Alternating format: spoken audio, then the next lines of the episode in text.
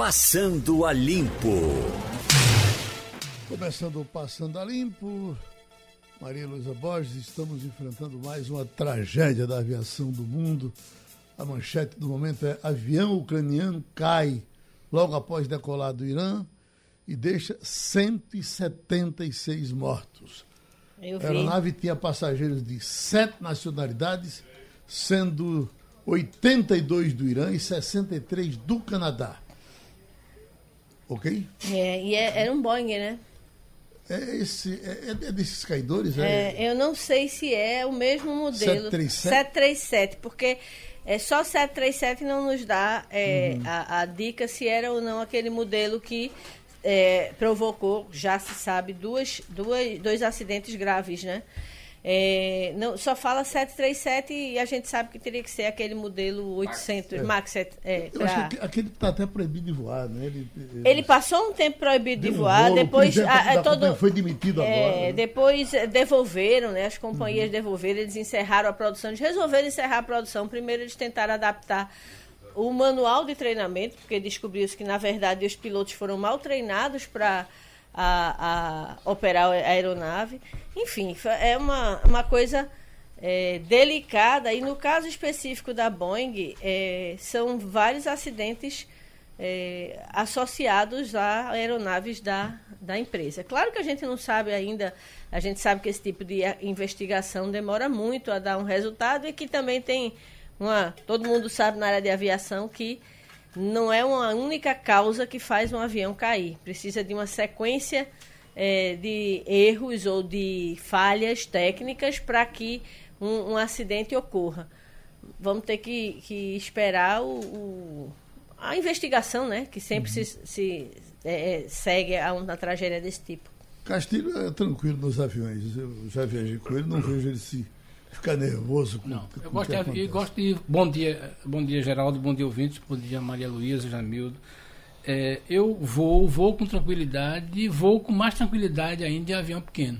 E eu vou com mais tranquilidade ainda quando cai um avião num acidente trágico como esse. eu Porque sinto- não era a minha Os vez. pilotos, não, e os pilotos estão muito mais preocupados É. com uma tragédia dessa, estão muito mais atentos, porque é natural que eles fiquem atentos depois de um acidente, não é brincadeira, onde morre 170 É, agora, eu estava vendo aqui é, algumas reportagens, é, dando uma zapiada, que o acidente aconteceu.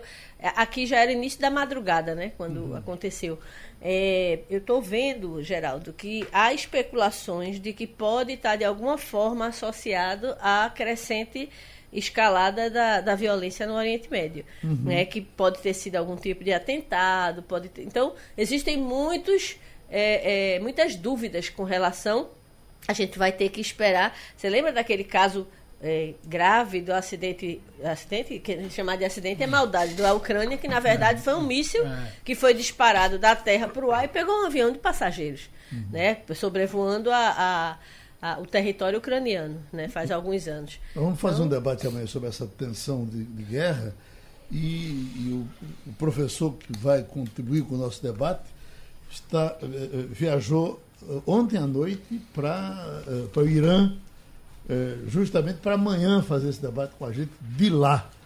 Eh, certamente ele não está nesse, não, não tá nesse avião. Nesse avião era outra rota, era outra coisa, e pelo, pelas informações não tem brasileiros dentro. Olha, a internet sempre apresenta brincadeiras, né? Uma que ontem estava sendo bastante difundida era um card sugerindo o filho de Bolsonaro para a embaixada lá no Irã. Tipo assim, tive- vai lá pro fogo.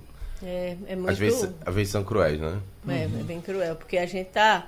É importante, Geraldo, esse debate, porque as pessoas pensam que porque está acontecendo do outro lado do mundo, a gente não tem nada a ver com isso. A gente tem sim, do ponto de vista econômico, do ponto de vista é, é, é, armamentista mesmo, porque é, como o presidente Bolsonaro tem se mostrado sempre um aliado de primeira hora de, de Trump, ele termina, de alguma forma, nos deixando vulneráveis. Atraindo porque- a ira desse povo. Não, e né? veja, eu, eu tenho muito mais medo dos lobos solitários espalhados pelo, Uhum. pelo mundo do que daquela região, é, porque a gente sabe exatamente, se a gente mapear o, o local da tensão extrema, a gente sabe onde é. Uhum. Mas o lobo solitário ele pode estar em qualquer lugar, e eles já atacaram em várias ocasiões, na Califórnia, na Austrália. A Austrália é um país que não tem nada a ver com essa guerra, e o Caba fez um monte de gente refém numa, numa, eh, numa cafeteria, com a amarrado com a bandeira do Estado Islâmico.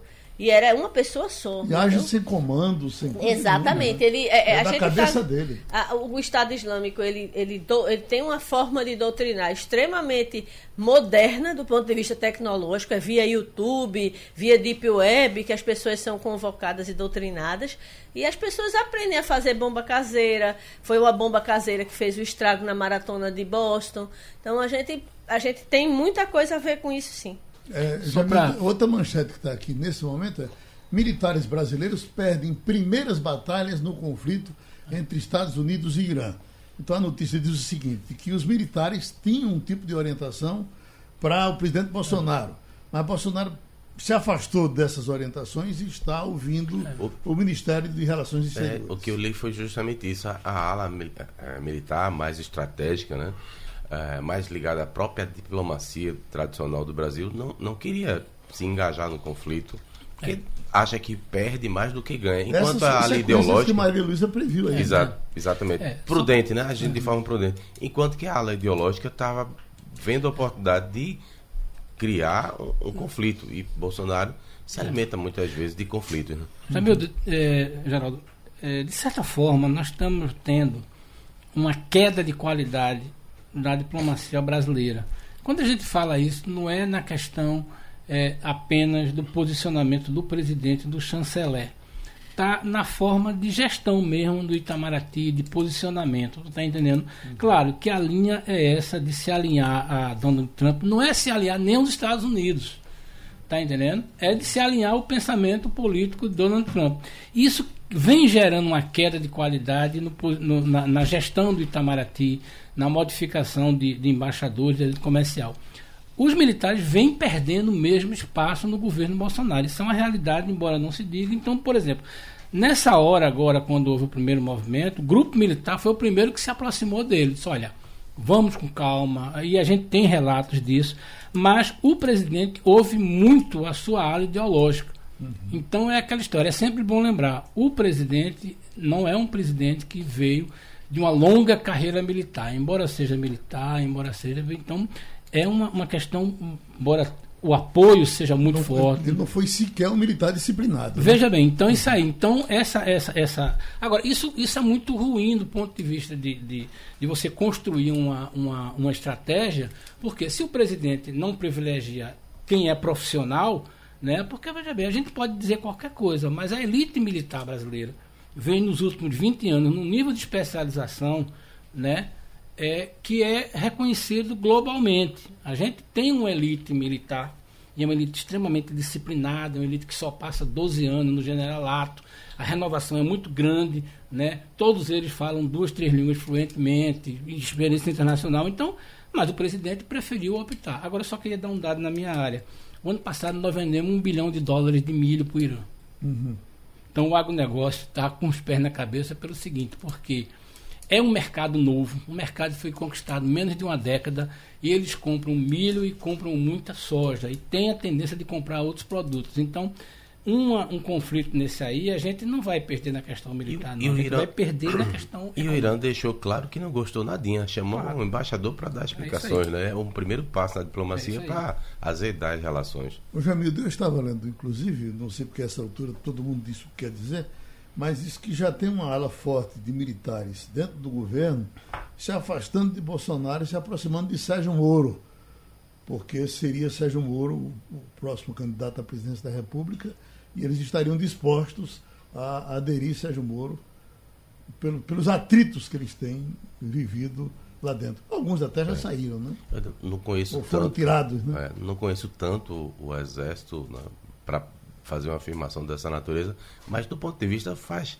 político faz sentido sim, né? Porque Moro parece muito mais estável, muito mais é, confiável do que Bolsonaro às vezes se apresenta. Mas os dois ali jogam uma tabelinha, não, Uhum. não sei se isso vai acontecer não. Bolsonaro tem ampla chance de, fazendo a economia é, sair do, do papel, ganhar E novos... tá fazendo, de E está alguma forma, fazendo. né? Ele com certeza vai ser um candidato muito duro de bater na- nas eleições para renovar o mandato. Então, Uhum. vai- tem muita água que vai passar debaixo dessa ponte aí. Três anos, três anos, né? Diz, Geraldo. Essa, eh, a confusão do DPVAT, nós vamos, não, não- vamos resolvê-la? Está resolvido já, né? Vamos O- ter DPVAT. O STF mandou voltar. É, vamos não ter DPVAT. pode parar. Agora, ele é muito, ele vai ser muito menor do que em anos anteriores.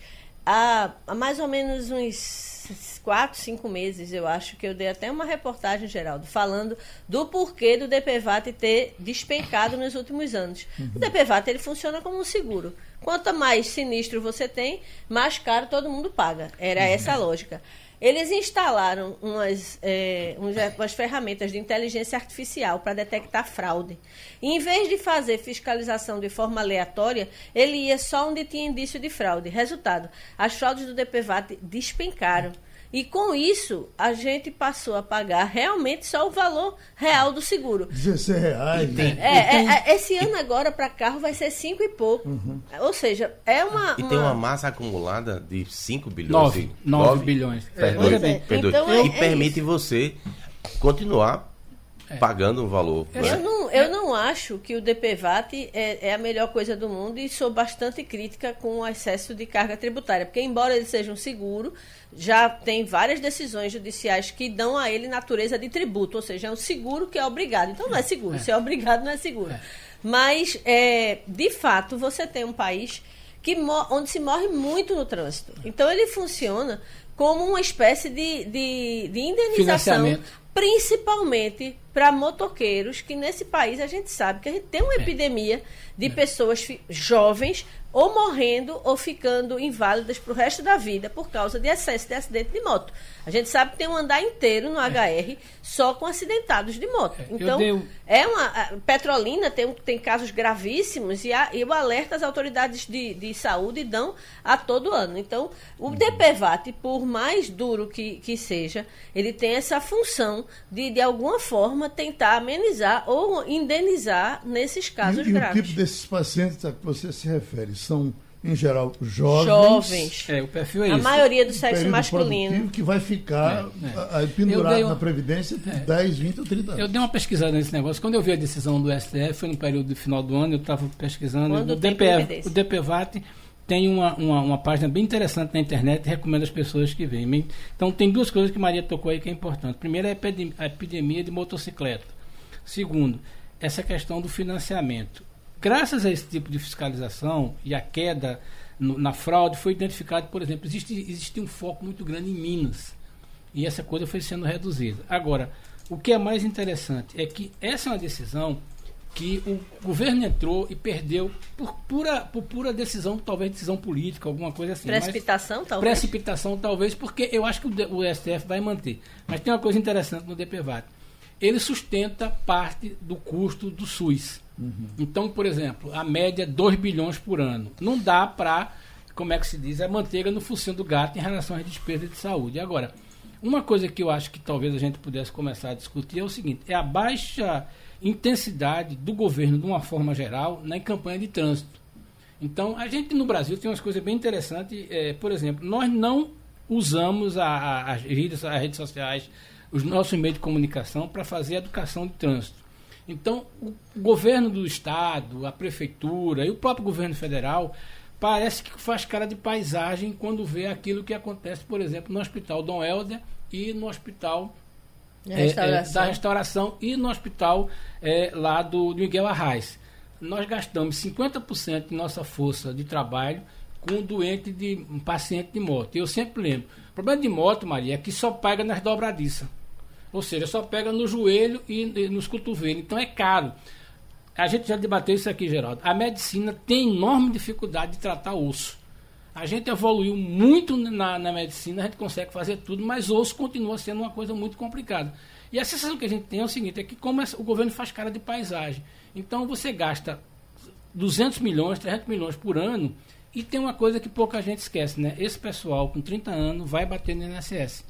É aposentado que a gente vai financiar é, pelo menos 50 anos um salário mínimo do cara do acidente de moto. E perde o trabalhador E perde o tra- produtivo. e perdeu o trabalhador em produtivo. plena época produtiva. É isso aí. No, no interior, a situação é muito mais grave. A gente fez uma série especial, assim, super densa, falando sobre as mortes até de crianças, gente de 16, 14 anos de idade. Estamos com o professor Floresval Carvalho, que ele é ex-diretor da Agência Nacional do Petróleo. É professor aqui da Universidade Rural de Pernambuco. Professor, está no Brasil, está no Recife ou está por fora? Oi, Geraldo. Bom dia a você, aos membros aí do Passando a Limpo também a todos os seus ouvintes. Não, agora estou em Recife. Eu tive Ah, um sim. tempo fora, na Europa, fazendo uma licença capacitação de três meses, mas desde dezembro que eu já estou aqui de volta. Ô, professor, por que o petróleo é sempre problema para a gente, com toda a produção nossa que só faz crescer, com pré-sal e etc., e nós ainda ficamos nessa dependência, toda vez que tem um respiro forte lá fora, a gente adoece aqui. É, Geraldo, eh, a gente ainda tem essa dependência. Lá por volta de 2006, 2007, nós chegamos a uma autossuficiência, ou seja, o que a gente produzia era o equivalente ao que a gente consumia. O que acontece é que a produção não cresceu tanto de lá para cá e o consumo aumentou muito.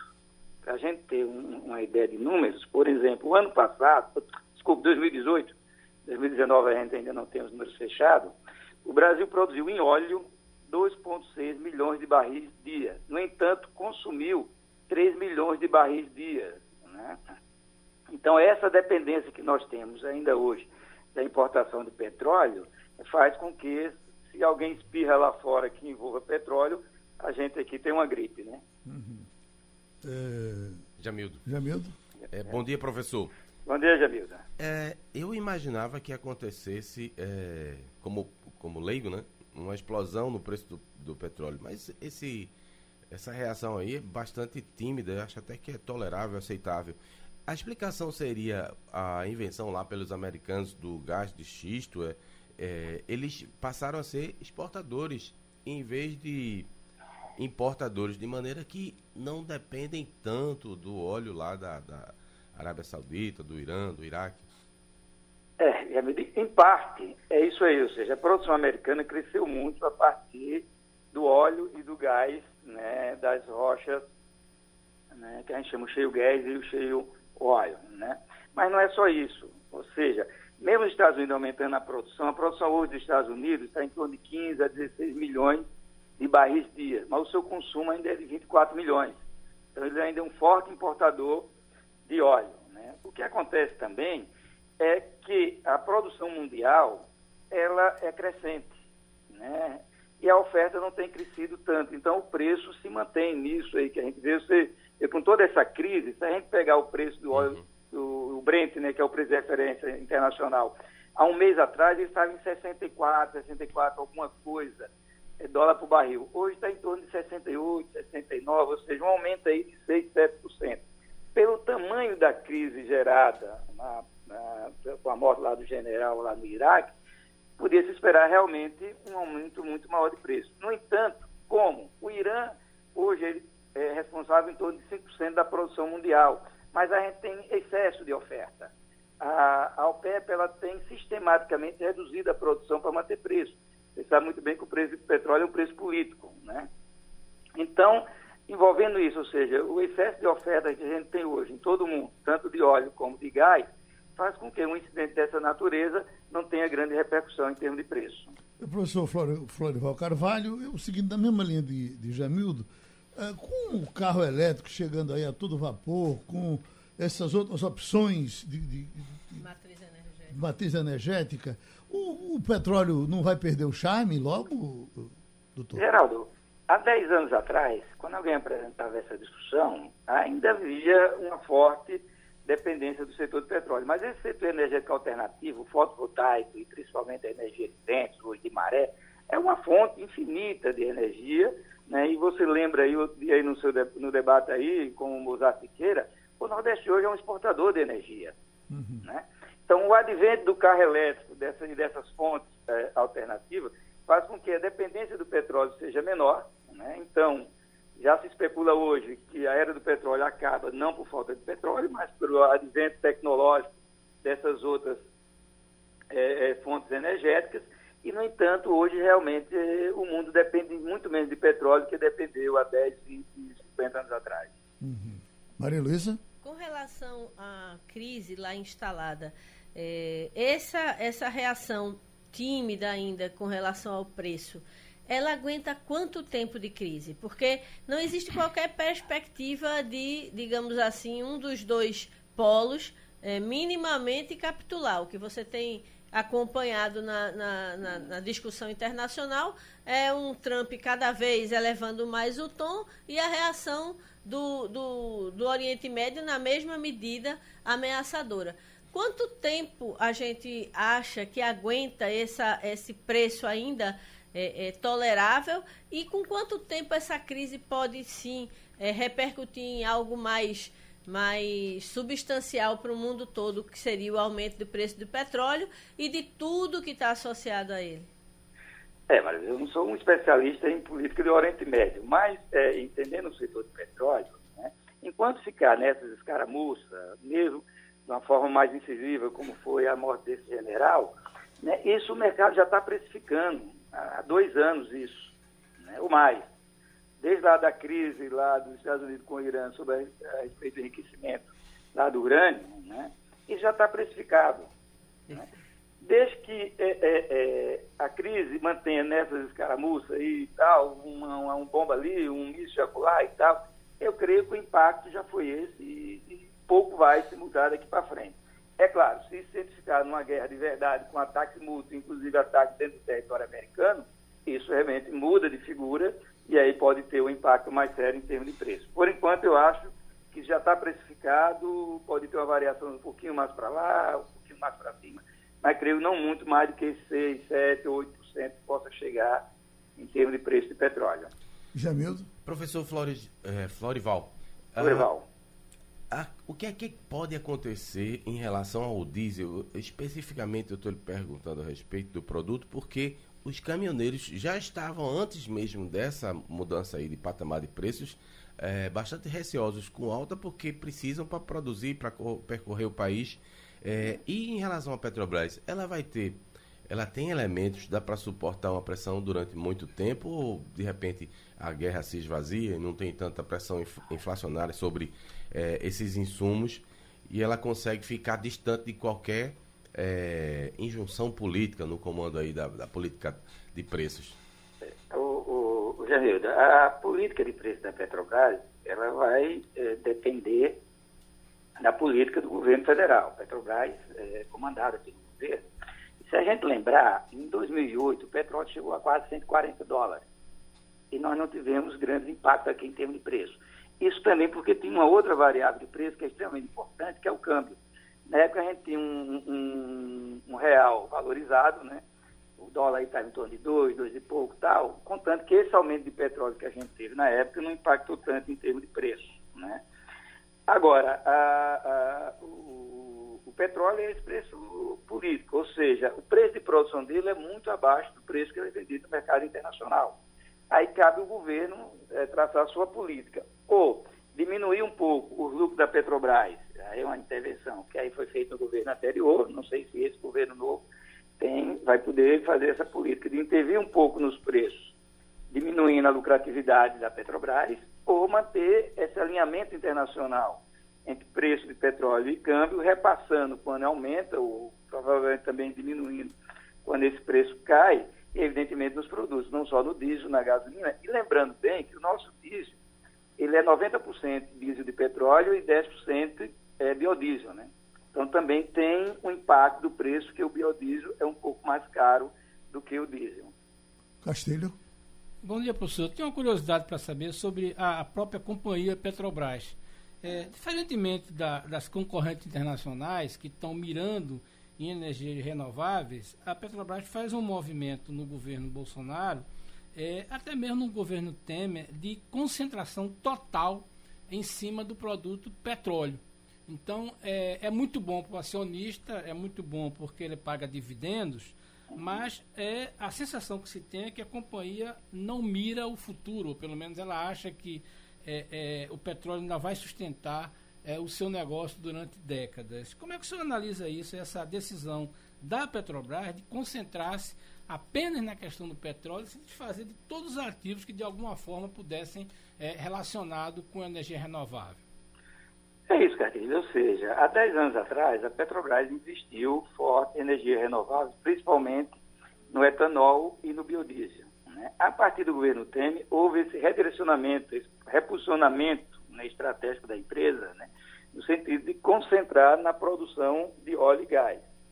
Analisando também, claro, de fora, é, é a Petrobras tem uma, um, um portfólio de exploração, principalmente no pré-sal, que vai exigir investimentos grandes nos próximos 10, 15, 20 anos. Talvez seja uh, essa análise que a diretoria tem feito nos últimos tempos, e aí é, concentrar seus esforços na produção de óleo e gás, dispensando outras atividades no setor das energias alternativas, que para mim eu acho um equívoco. Né? O mundo caminha para um setor globalizado de energia, que vai ser o petróleo, o gás, a fotovoltaica, a eólica, a própria nuclear, enfim, um mix de energias, inclusive da biomassa. No Brasil nós temos uma forte participação da biomassa. Né? Então, um leque grande de, de fontes energéticas e que eu acho, para mim, é um equívoco a empresa se restringir apenas um, um, um, um da, da, do, do espectro energético, que é o petróleo e o gás. O presidente Bolsonaro disse ontem que vai esperar a volta do Congresso e vai investir fortemente numa coisa que já foi discutida aqui em Pernambuco com relação a gente pegar o, o álcool aqui nas, nas próprias usinas e não fazer como se faz hoje. Vai, vai para a Petrobras e nós vamos pegar lá. O senhor acha que ele vai ter sucesso nisso? Olha, Geraldo, isso não tem nenhum problema de regulação. Né? O problema disso é a questão do controle tributário. Né? Em termos de qualidade, a ANP tem todos os mecanismos de permitir que um caminhão seja abastecido na, na, na usina e leve para o posto mais próximo. Né?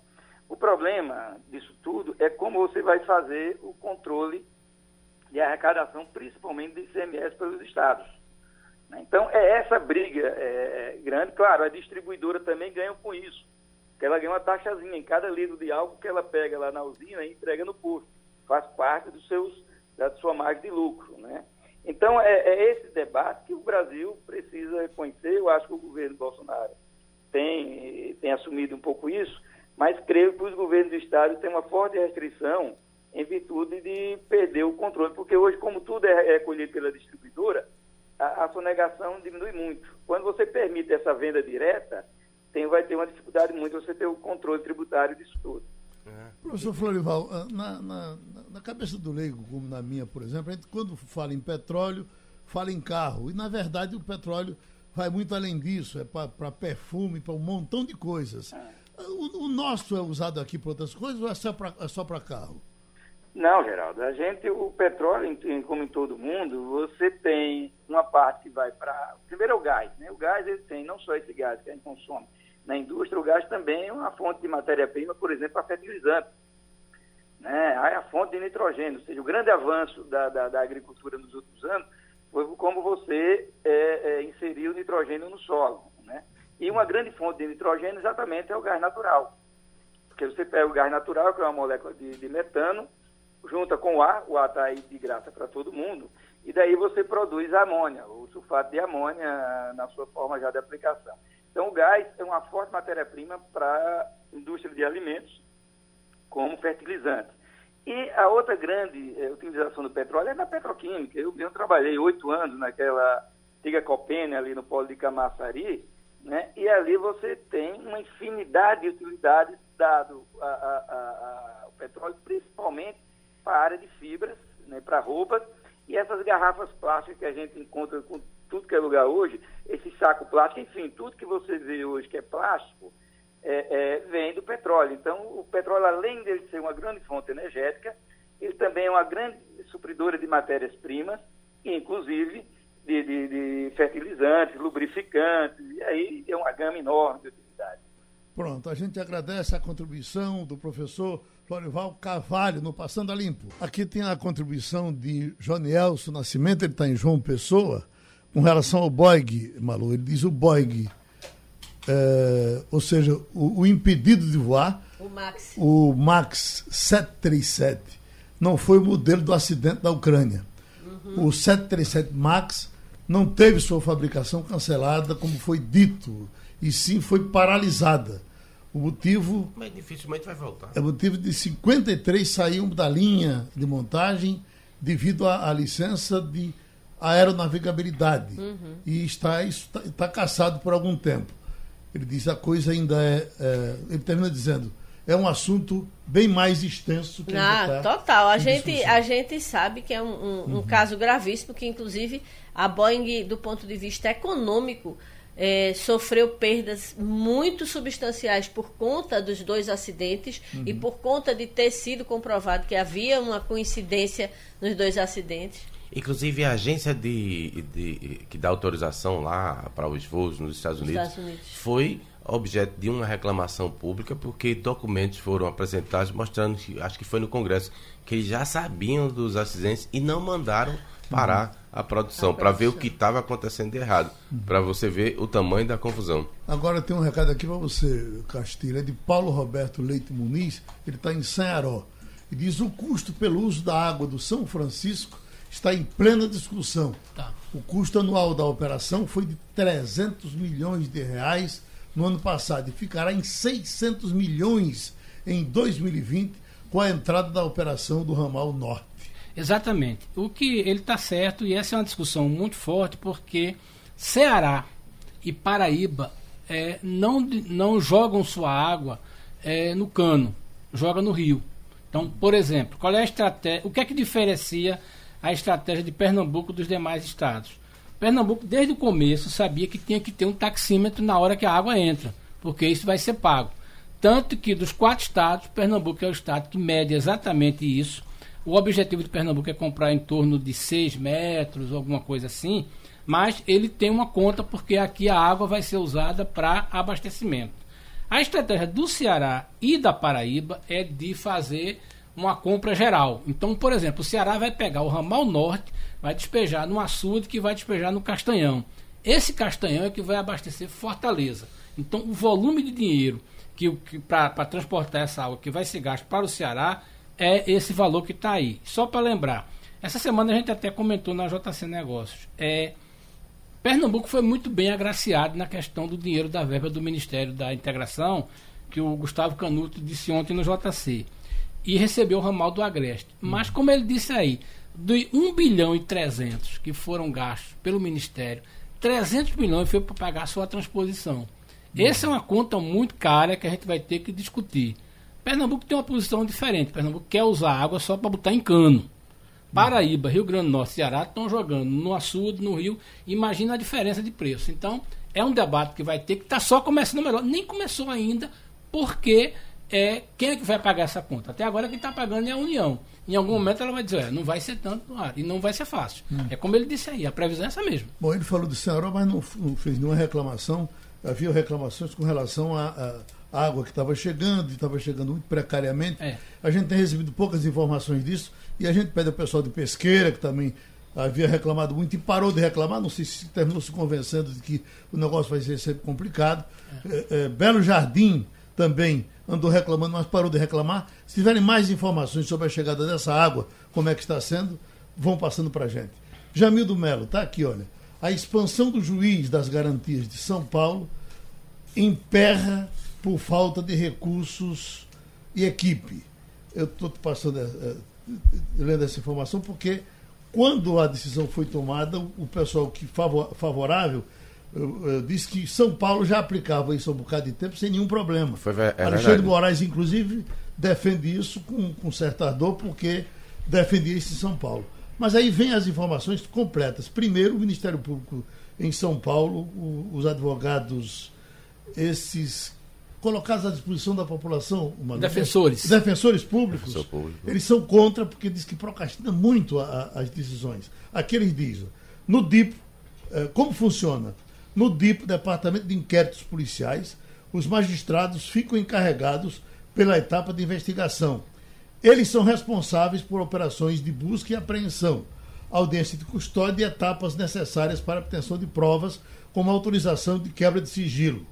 Quando o Ministério Público apresenta a denúncia, o caso é repassado para várias criminais que os juízes decidirão se os denunciados devem se tornar réus. Eles também serão responsáveis pela sentença. E aqui ele, ele diz: quantos são os juízes do DIPO, onde eles atuam? Vem a informação: o DIPO é o de São Paulo. Funciona na capital paulista desde. Veja quanto tempo desde 1984. São 13 juízes que cuidam de cerca de 85 mil inquéritos. Primeiro, não é, não é uma justiça justa porque ela é feita só na capital. Né? Uhum. É, é, o pessoal está dizendo aí, tudo bem, a gente aceita, mas se for para todo canto. Uhum. E não é justo que a gente tenha uma coisa funcionando aqui e não funcione em Vitória de Santo Antão, por exemplo. Com né? certeza. Olha, vamos por partes. É, ontem a gente tomou conhecimento que o STF já tem maioria, seis votos a favor dessa é, decisão. Ou seja, se alguém tentar questionar, talvez não tenha sucesso. Uhum. É possível que haja contestação, mas o fato concreto é que a lei foi aprovada. E como não pode ser derrubada, a justiça vai ter que encontrar um jeito de fazer funcionar. E eventualmente, daqui a, sei lá, um ano ou menos, ou, ou, se a lei não pegar, encontrar um jeito de reformar o que foi a reforma. Nessa quarta-feira, nós vamos receber aqui no Estado a visita do próprio presidente do STF, é, o Dias Toffoli, que vai estar fazendo a visita aos tribunais, em especial ao Tribunal de Justiça de Pernambuco e ele vai ter oportunidade, inclusive, de falar mais sobre isso. Ele garante que não haverá prejuízo uhum. e que é, há condições de, reorganizando as forças, oferecer essa melhor justiça. Eu concordo com você que no começo vai ser complicado. Quando você estava falando, me remeteu à ideia da implantação aqui no Estado das escolas em tempo integral. Não, ah, sei, se o, não sei se o paralelo é, é correto, é possível, mas havia uma reação muito forte à implantação, mas era o caminho correto. Uhum. É, os sindicatos disseram, vai se criar uma ilha de excelência e privilegiar apenas um pouco. E hoje em dia você tem uma quantidade enorme de escolas já fazendo e a gente tem a referência nacional na área da educação. Então, quando você promove uma mudança, sempre existem reações algumas justificáveis, outras nem tanto, não é? porque às vezes a política é, se enfronha nos assuntos e, e, atrapalha o bom andamento das coisas. Vamos torcer. É, Deus é brasileiro, apesar de estar hoje lá um, um papa argentino no, no, comando. Eu acho que no final tudo vai dar certo. Eu sou bastante é, positivista em relação o, a isso. O, Castilho, você veja bem, se você tem 13 juízes que administram 85 mil inquéritos, imagina você ter um processo nesse rolo. É, é, é que, tipo, que tipo de decisão vai sair? Não é? Olha, é, eu acho que a gente tem que voltar para um negócio chamado dinheiro.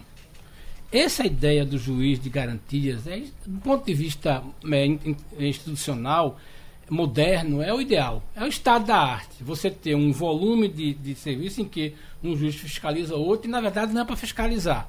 O juiz de garantia internacionalmente é o juiz que agiliza o processo. Uhum. Agora, para isso tem que ter juiz. Não dá para você querer falar na dificuldade que o Brasil tem hoje. Nós temos hoje uma judicialização no Brasil espetacular, né? mas tem uma coisa que eu acho que a gente tem que observar aí. É, para quem está no topo da pirâmide, o STF, os dirigentes, é muito bom defender isso. O problema é o dia a dia desses 13 aí.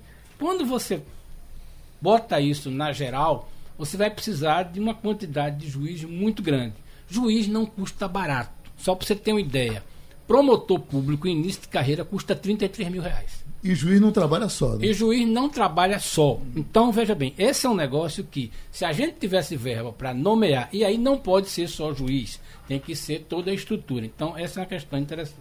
Segundo, quando você fala nesse negócio aí, você vê qual foi o móvel de sair. Quem, se você olhar o perfil de quem propôs a ideia do juiz de garantia, não tem nenhum jurista, não tem um analista. É um deputado que queria alguma forma de que não houvesse, que houvesse uma fiscalização em cima do juiz Moro ou do pessoal da Lava Jato. O móvel de sair não foi a melhoria processual. O móvel de sair foi, no Congresso, foi porque alguém queria alguma fiscalização, talvez até em cima de Faquim, que é o ministro, o ministro que relatou. Então, é uma ideia boa? É É, agora, é como diz Ivan Maurício, que tem uma frase extraordinária. Ele diz: olha, para a formiga, a lagartixa é um gigante, não é? Uhum. Um elefante, nem pensar. Então é aquela história. O juiz de garantia é uma coisa extraordinária. Agora, a gente não tem estrutura. Vai fazer? Vai. Vai custar caro? Vai. E vai dar nisso aí. 13 juízes para julgar 85 mil processos. Escute, essa coisa da, das chuvas ainda pelo sertão, nós estamos com Zilurdes Lopes, que é meteorologista da APAC, para nos trazer algumas informações. Havia uma expectativa de chuva para agora até as 9 horas, uh, pelo sertão, não se falava em região metropolitana. A previsão é a mesma ainda? É, bom dia. Bom é dia. sim, a previsão é a mesma aqui na região metropolitana. Hoje não tem previsão de chuva. Hoje tem previsão de chuva no Agreste, na Mata Norte e em toda a região do Sertão. Uhum. O tempo tem nublado aqui. À noite, por exemplo, ontem eu olhava para o céu, digo, já já chove. E, e não choveu. Quer dizer, essa nuvem, é, é essa nuvem é diferente das outras? É, às vezes fica bastante nublado, mas é nuvens que a gente chama nuvens altas, que são nuvens que não provocam chuva. Uhum. O tempo fica bem nublado, mas sem chuva. E a expectativa de chuva pelo sertão? Tem uma relação enorme de cidades onde deveria chover até às 9 horas. Tem informação se realmente caiu essa chuva? Então, aqui pelo radar, percebe-se que a região do Araripe está ocorrendo chuva nesse momento, na região do sertão de, de São Francisco também. E essa chuva na região do sertão deve ser ao longo do dia, principalmente no período da tarde e noite, tem previsão de chuva de moderada e alguns pontos pode ficar até com, com ocorrência de chuva mais forte ali no sertão do Pajeú e no sertão do, do Araripe. Fernando Nessas Castilho. regiões Oi. tem possibilidade de chuva forte. Castilho? Lourdes. É uma curiosidade aqui de leigo aqui da capital. É, esse é o período que chove normalmente no sertão. Né? Nós estamos na quadra de chuva, é isso? Isso, e, e mês de janeiro inicia o período de chuva do sertão, né? Vai janeiro, fevereiro, março e abril são os meses que mais chovem nessa região aí do sertão. É, é, esse, é, essa chuva, de qualquer forma, é boa mesmo para a agricultura irrigada? Olha, essa chuva, essa chuva ela vem mais em forma de pancada e ainda está muito isolada. Tem alguns está ocorrendo em alguns pontos ainda, ainda não está generalizada. E, e, quanto à questão da, da, da quantidade, é, o que é que se chove, por exemplo, a gente vê a região seca, a imagem que a gente tem é de um mandacaru, de alastrado, de, de plantas é, é, é de, de plantas muito secas, mas no sertão, qual é a quantidade de chuva que cai por ano? Como você disse, é, ela está espaçada, mas se chove nesses três meses muito grande. Qual é a quantidade média de chuva que tem no sertão? Olha, no sertão varia até uns 600 milímetros. É muita água, né? É. Assim, se a gente for comparar com a região metropolitana, assim, não é tanta, mas para o sertão, a faixa de chuva até uns 600 milímetros. E esse mês de janeiro, por exemplo, é, vários municípios do sertão já estão aí com chuva na sua média climatológica, chegando aí como Verdejante, Solidão, Petrolina, Manari, Engazeira. Alguns municípios já estão chegando na sua média climatológica do mês de janeiro. Já tem município aí já, que já está com quase 100% da chuva que se espera para o mês de janeiro. Doutora Zilurdes, eu estou vendo aqui uma manchete IMET coloca 59 cidades em alerta para chuvas e ventos. A, a, nossa característica aqui é a mesma? Tem vento na nossa chuva? Olha, no sertão, como é, são chuvas que são provocadas por nuvens, que a gente chama de grande desenvolvimento vertical, que são as nuvens cumulonimbus, essa nuvem, sim, quando ela está presente, aí tem a ocorrência de raios, né, a ocorrência de vento mais forte e às vezes até granizo, quando ela está bem desenvolvida. Uhum. É, é só para fechar, o Rio Grande do Sul continua informando é, que está vendo fumaça por lá por conta da Austrália. Não há nenhuma chance dessa fumaça chegar aqui, não é isso? Olha, isso vai depender do, da circulação do vento, né? Então, para lá tem um. O vento é favorável levar toda aquela fumaça ali para a região do sul, sudeste. Aqui ainda as condições não estão favoráveis não para que na circulação do vento favoreça aí essa, essa trazer essa fumaça aqui para a região do Nordeste. Obrigado, doutora. Se essa fumaça aparecer por aí, segure ela, viu? Ouvimos Lourdes Lopes, que é meteorologista PAC. Vamos no comercial. Vamos em frente, então? Maria Luísa, uh, o assunto da, da energia solar, que foi tão discutido ontem, eu estava com uma matéria nova aqui, uh, da repercussão, dizendo que Bolsonaro procura favorecer empresas que trabalham. Aqui, ó. Bolsonaro favorece empresas com subsídio de energia solar.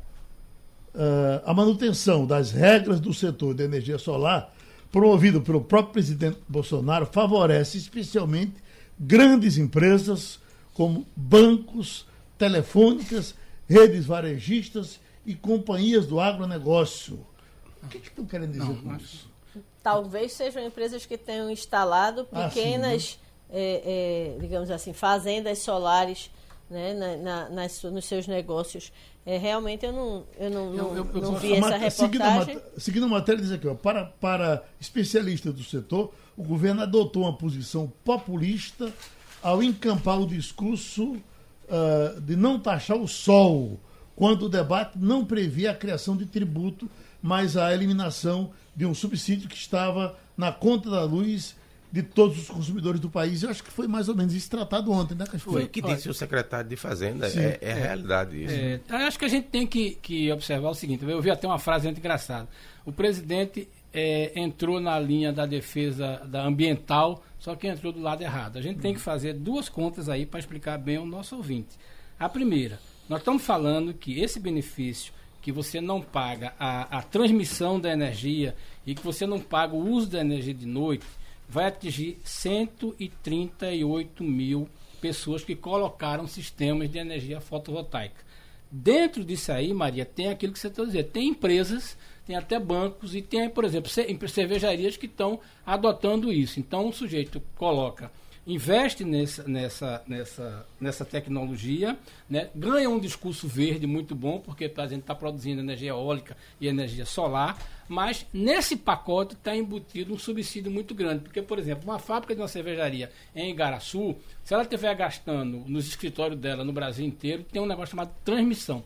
Qual é o grande debate que eu acho que o governo erra? Esse, quando... esse, aí, não, esse aí não é prejudicado, não. É para a pessoa física. Né? Veja bem. É, então, qual é o debate que está aí? É o seguinte: a pessoa física pode comprar um sistema e pode gerar em outro lugar. Uma empresa pode fazer isso também e ela entra nesse benefício. Uhum. Tá entendendo? Qual é a discussão que tem aí? É que alguém tem que pagar pela transmissão. No setor elétrico, não tem almoço de graça. Quando uma pessoa bota uma, uma, uma, uma geração no interior e usa na capital, a distribuidora CELP certo? Ganhou, cobra por aquilo ali. Uhum. O que a ANEL está propondo é o seguinte: você tem que pagar isso aí, certo? Por exemplo, você não gera energia de noite. Então, se você gera energia de noite, você tem que pagar. Se você não gera de noite, você compra de alguém. Alguém tem que produzir. O cara tem que dizer: olha, a gente tem que fazer uma compensação para você pagar. Onde é que eu acho que o governo equivocou-se? É o seguinte: nós não estamos discutindo aqui, por exemplo, a fazenda de, de produção de energia que já paga essas taxas todinha é, as grandes empresas que compram empresas é, eólicas e solares para produzir, que paga tudo isso. A gente está discutindo exatamente isso aí. Então, só para dar número. Esse ano, nós, eu, você, Jamil, Maria Luiz, o nosso ouvinte, vai pagar 600 milhões a mais para as pessoas que têm esse benefício. Uhum. O ano que vem vai ser um bilhão. Se a gente prosseguir nessa posição que o governo federal tomou, em 35 nós estamos gastando 55 bilhões. Está errado a gente tem, veja bem, não é justo que você não pague ao menos a transmissão.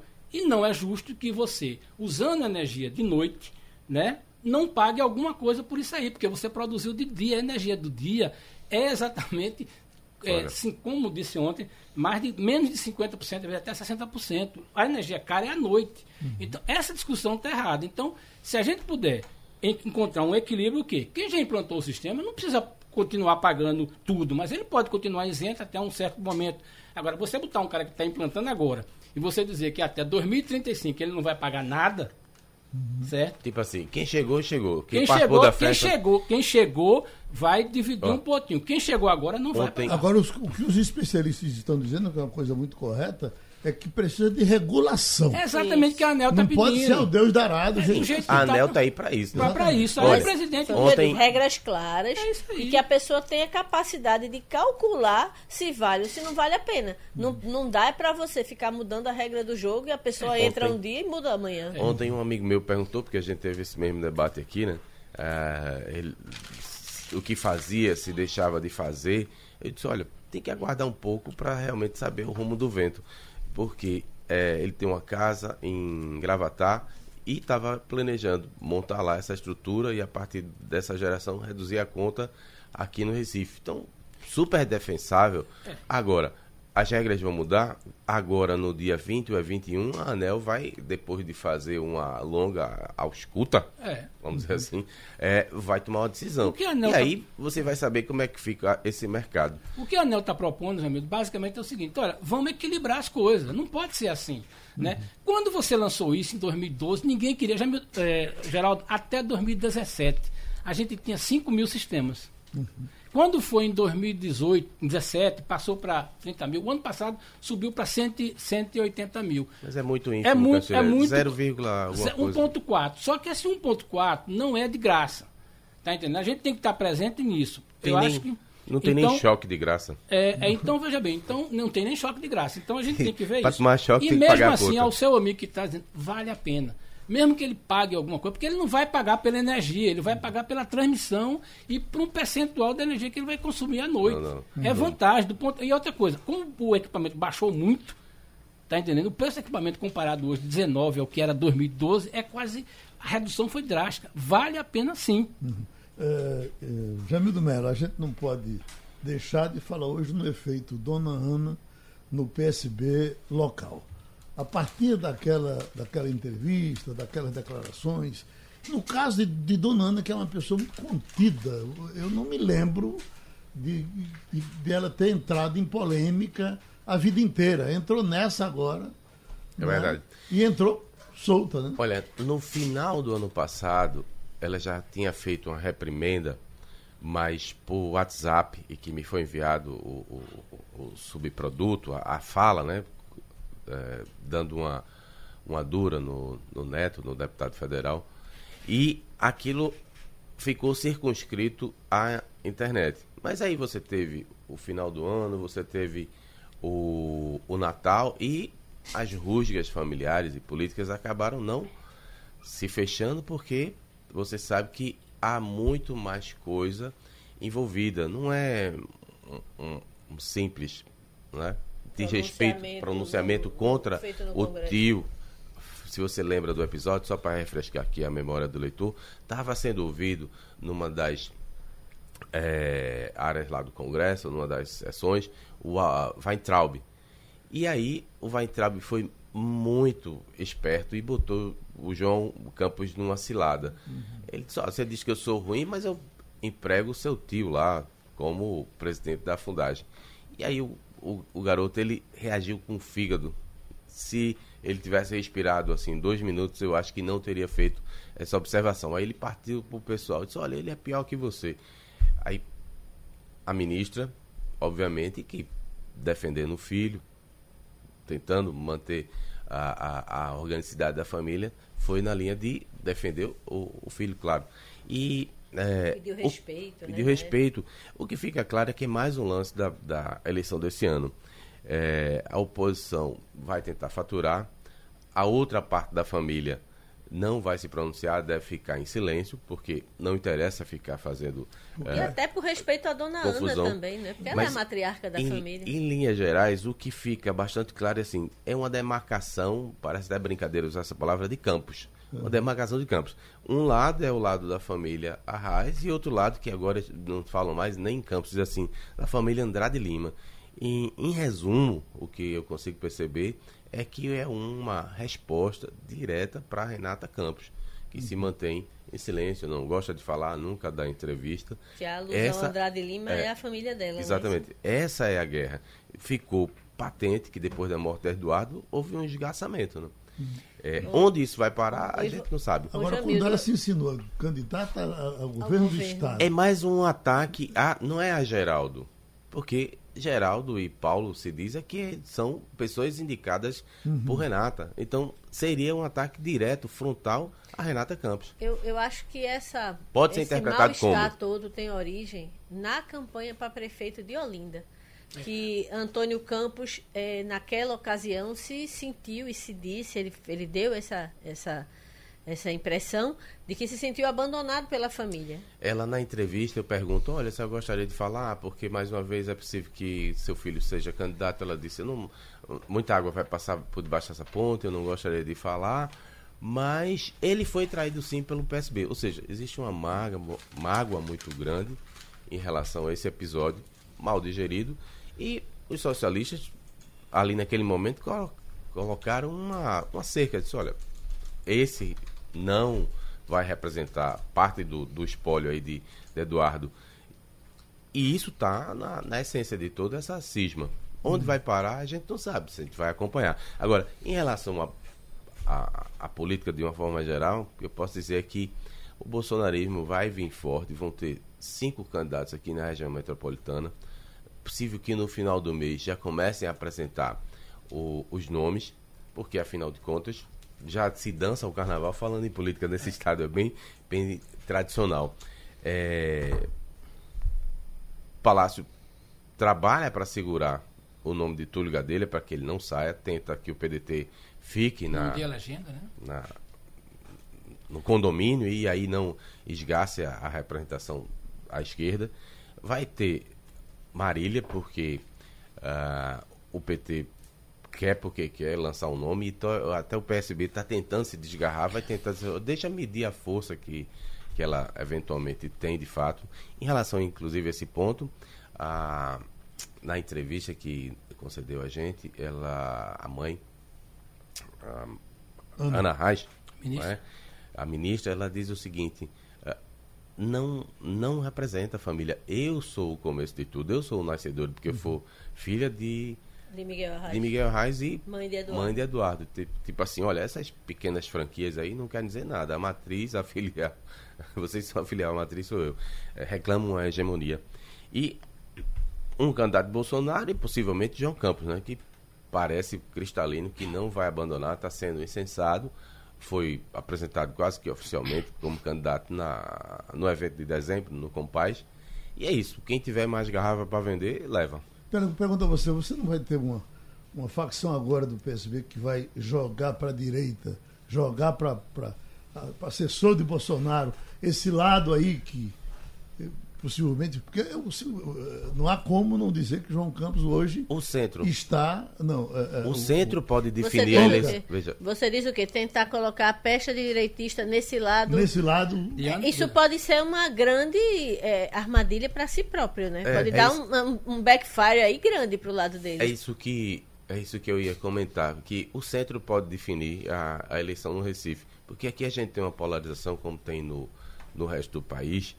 É, a esquerda vem nos últimos anos se ah, perpetuando, mas um nome que consiga juntar não só a direita, mas também o centro, pode ser muito mais ah, bem sucedido na eleição do que um que só junte à esquerda. Então, o movimento Bolsonaro vai ser nesse sentido, de conversar com todas as forças, não apenas a, os ultra-radicais. Agora, o nome é que ainda é mantido em segredo. E lembrar que o próprio Miguel Reis sempre teve alguém de direita do Claro. lado dele. É. Eu estava olhando aqui. não eu é? estava olhando Chamava aqui. Farias para compor? É, colocar a pecha de ligado a Bolsonaro em Antônio Campos e sua mãe pode ser um grande é, é, um grande ali, como é que digo, argumento de Tiro campanha para Ana Reis, porque eu estou vendo aqui que Bolsonaro teve 43,14% dos votos válidos na, capital pernambucana. Não é desprezível, isso é uma base muito, alta. Muito antes de começar a governar e ter Muito os antes. efeitos na economia que tem hoje. Maria Então, Luísa. Tem é- uma coisa, Geraldo, só Oi. pra Pode ser um risco É. que eles não, não queiram correr. E é preciso a gente não esquecer um fato que é muito importante. A eleição de, de eh, desse ano vai ser muito diferente das demais eleições. Porque é o seguinte, a restrição à coligação. Então, por exemplo, você, eh, embora o PSB eh, queira que não seja lançado candidato PDT... Pé no bucho e mão na cara. mas o cara precisa disso aí, porque senão ele não vai ter base. Tá entendendo? Então, por exemplo, os partidos vão todos lançar candidato, mesmo que sejam candidato, para você conseguir alguma coisa no vereador. Porque antigamente você fazia a coligação, né? naturalmente elegia o que- o- o- os que a coligação que liderava elegia, mas fazia cauda. Agora não tem mais isso. Então, a gente vai ter um grande número de candidatos, amigo. Eu não sei quantos a gente vai ter, mas certamente vai ter, além desses que a gente falou aqui, vai ter um grande número de candidatos. Porque Estão dizendo que isso vai ser, essa eleição vai ser tão revolucionária É, em cima desse é aspecto isso que você está falando, que é possível que na outra já, já, se ele, muda. ele já muda. Então. É, já tem gente falando o seguinte: essa eleição vai seguir para depurar, é, de- depurar, Depurar. desculpa, depurar esse, esse quadro político que a gente tem, de trinta e tantos partidos, vai ficar 10 ou 12 que são viáveis e o resto desaparece naturalmente. Deixa Mas eu- todo mundo vai lançar seu candidato a prefeito. Me permita só complementar o que eu vi de ontem para hoje também em relação a Paulo Câmara. Isso dá uma ideia de que Bolsonaro não está alheio a Pernambuco, não. Está olhando e com muita atenção. Porque, segundo esses estrategistas, não, não seria Flávio Dino, um vice de uma, ch- de uma chapa nacional de oposição. Seria Paulo Câmara, que é um sujeito que seria capaz de aglutinar aqui os, nor- os nordestinos, os governadores nordestinos contra Bolsonaro. É uma aposta. Vamos ver se se configura ou não, né? Eu tenho uma, é, como filosofia, não cravar com absolutamente nada, porque Ouve a realidade... tudo, né? Eu ouço muita coisa, acho que alguns fazem mais sentido que outros, e esperar acontecer. Porque só quem tem ideia fixa é maluco, né? Uhum. Maria Luísa, só rapidinho, para não deixar de falar nesse assunto, essa coisa da mobilidade aqui no, no, no Recife é uma coisa muito interessante, porque nós já tivemos ônibus elétrico. Se lembra que houve um tempo que era Ah, isso me traz uma, uma, uma lembrança da doce. CTTU. o ônibus, do primeiro, CTU. não, o ônibus de primeiro andar. Sim. Você lembra disso? Eu- Lancha da. CTU. Eu pelo andei na lancha da CTT. Depois vinha, CTU, viu, na CTU. vinha a grande esperança dos, dos BRTs. Laranjinha. né? Os BRTs é, é, eram uma espécie de metrô que a gente i- i- i- estava tendo. Né? Isso era o que foi vendido, que Exatamente. seria substituto de um metrô, né? Quando é agora, já, já o BRT não vai funcionar para a Zona Norte? Já né? algumas linhas já estão sendo substituídas por ônibus. Eu, eu me lembro da pessoa que é, é, concebeu e trouxe aqui para o Brasil essa, essa conceito de BRT, que no dia que ele viu do Recife, ele disse, não é BRT. Uhum. Na verdade, o que o, o que o grande Recife fez Foi o Jaime Lerner? é, foi Jaime Lerner. Deu certíssimo É, ele disse, mas claro, ele fez. É veja, primeiro mundo, né? Veja, Curitiba fez pistas exclusivas para o ônibus circular. Não é simplesmente você botar um ônibus enorme no meio de uma pista do mesmo tamanho, com o mesmo, mesmo pavimento que ela tinha. Não faz nem curva. O que aconteceu aqui na, na Cruz Cabugá é uma amostra de que nós não tínhamos BRT. Ela virou um tobogã, porque simplesmente botou-se na mesma via um ônibus absolutamente enorme, que é óbvio que é importante para transportar mais passageiro, mas você tem que dar estrutura para aquele ônibus circular. Belo Horizonte fez o quê? Pistas próprias para o BRT, construiu locais. A gente pega e bota um BRT na, na Riachuelo, Geraldo. Eu não gosto nem de, mil- de- Alguém já andou na Riachuelo Eu e já viu o que, é que, a BR, o, o que, é que é um BRT na Riachuelo? É ridículo. E foi isso que a gente fez. Então a gente está começando agora meio que a cair na real, infelizmente. Aí é uma opinião, né? Porque eu não sou técnico, mas já escrevi algumas coisas a respeito. Eu acho que a gente só vai funcionar de fato, ter mobilidade, quando apostar no metrô. Eu tenho certeza Salvador. Salvador tem um metrô que é um brinco lindo, novo é, e, e funcionando. São Paulo, Veja, Fortaleza. e é Nordeste. O que é que ele difere de nós, o Fortaleza? É porque a gente não cobra isso. É obrigação do governo federal fazer e das nossas lideranças cobrarem. O ônibus é auxiliar, ele não pode jamais ser o, o, o principal principal. alimentador. Tá Oi. Castilho. Geraldo, eu queria, antes de encerrar o programa, fazer uma correção aqui. Eu usei a frase para formiga, lagartixa é um gigante e um elefante não pensar e atribuí a Ivan Maurício. De fato, Ivan fala muito nessa frase, eu ouvi dele. Mas a frase é de Dom Helder Câmara. Ah, é? É o seguinte, do livro é, Meditações do Padre José. Dom Helder. Dom Helder assinava é, é, os poemas dele como Padre José. Dom Helder Então, aparece no filme. frase- De forma colateral, dos dois Então é isso aí. Aparece A no frase filme do de Dom. Meirelles. É, a, Ele a- a- a literatura Ele e Paulo de Dom Freire. Helder. A literatura, o correção. livro de Dom Helder aparece na... Então, minha gente, terminou o Passando a Limpo. Passando a Limpo.